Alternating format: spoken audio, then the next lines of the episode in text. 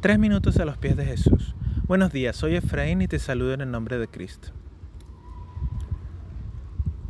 La mayoría de los cristianos conocemos un poco cómo era la personalidad y el carácter de Pedro, el discípulo de Jesús.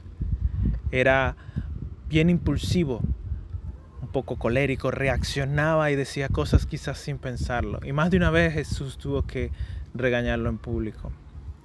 Hay una conversación muy interesante justo antes de que Jesús se enfrentara, culminara su ministerio con la crucifixión, donde le dice a Pedro, Simón, Satanás ha pedido zarandearlos a ustedes como si fueran trigo, pero yo he orado por ti para que no falle tu fe. Y tú, cuando te hayas vuelto a mí, fortalece a tus hermanos. Es una, un diálogo muy corto, pero que implica cosas muy profundas.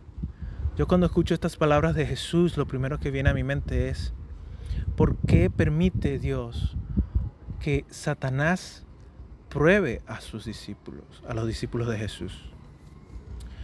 Jesús no ora para que Pedro no pase por la prueba, Jesús ora para que su fe se mantenga.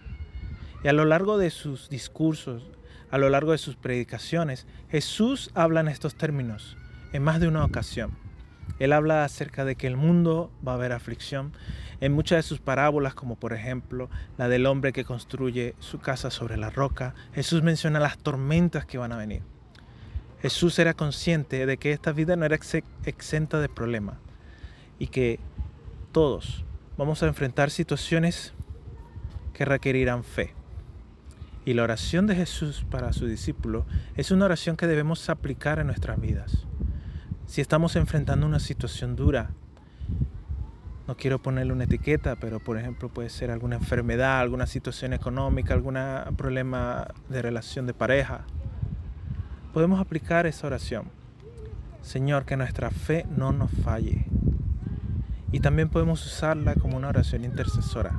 Cuando conozcamos a alguien, un hermano, una hermana que está enfrentando una situación, podemos decir, Dios, que su fe no falle que su fe no falle.